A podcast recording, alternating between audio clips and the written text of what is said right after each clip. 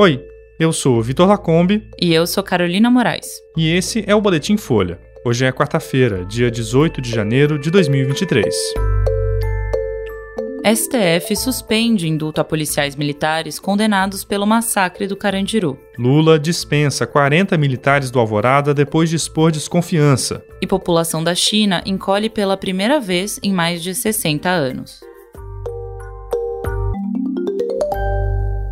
A presidente do Supremo Tribunal Federal, a ministra Rosa Weber, suspendeu o indulto dado pelo então presidente Jair Bolsonaro aos policiais condenados pelo massacre do Carandiru. A decisão da ministra é provisória. O último indulto natalino assinado por Bolsonaro tinha um artigo inédito que concedia perdão a todos os policiais militares condenados pelo massacre. O texto não citava nominalmente os PMs, mas descrevia circunstâncias particulares que se encaixavam na situação dos 74 condenados. Ao suspender o indulto, Rosa Weber atendeu a um pedido da Procuradoria-Geral da República. A PGR disse que o decreto afronta a dignidade humana e princípios do direito internacional público. A ministra considerou que o indulto pode ir contra recomendações da Comissão Interamericana de Direitos Humanos da OEA. O órgão internacional recomendou que o Brasil promova a investigação e a punição eficaz dos responsáveis pelo massacre. A defesa dos PMs disse esperar que a decisão de Rosa Weber seja revertida pelo plenário do STF. A Câmara dos Deputados analisa um projeto que também pode anistiar os policiais. Tanto o Superior Tribunal de Justiça quanto o STF já tinham confirmado a condenação dos acusados, e não cabe mais recurso. Agora, falta o Tribunal de Justiça de São Paulo analisar a duração das penas. Mais de 30 anos depois do massacre, nenhum policial foi preso pela morte dos 111 detentos no Carandiru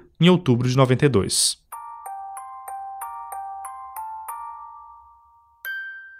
O presidente Lula dispensou 40 militares que atuavam na coordenação de administração do Palácio da Alvorada. A medida foi publicada no Diário Oficial de ontem. A dispensa acontece depois do petista expressar desconfiança em relação aos militares que trabalham no governo. Lula e o ministro da Defesa, José Múcio, devem ter uma reunião até sexta-feira com comandantes do Exército, da Aeronáutica e da Marinha para discutir a modernização das Forças Armadas. O ministro da Casa Civil, Rui Costa, diz que o objetivo do encontro vai ser discutir formas de alavancar investimentos nas forças. Os militares dispensados ontem continuam como integrantes das Forças Armadas mas deixam de receber a gratificação a que tinham direito por atuar na coordenação do Alvorada. O presidente também dispensou um militar que trabalhava na Granja do Torto e outros três que atuavam no Gabinete de Segurança Institucional.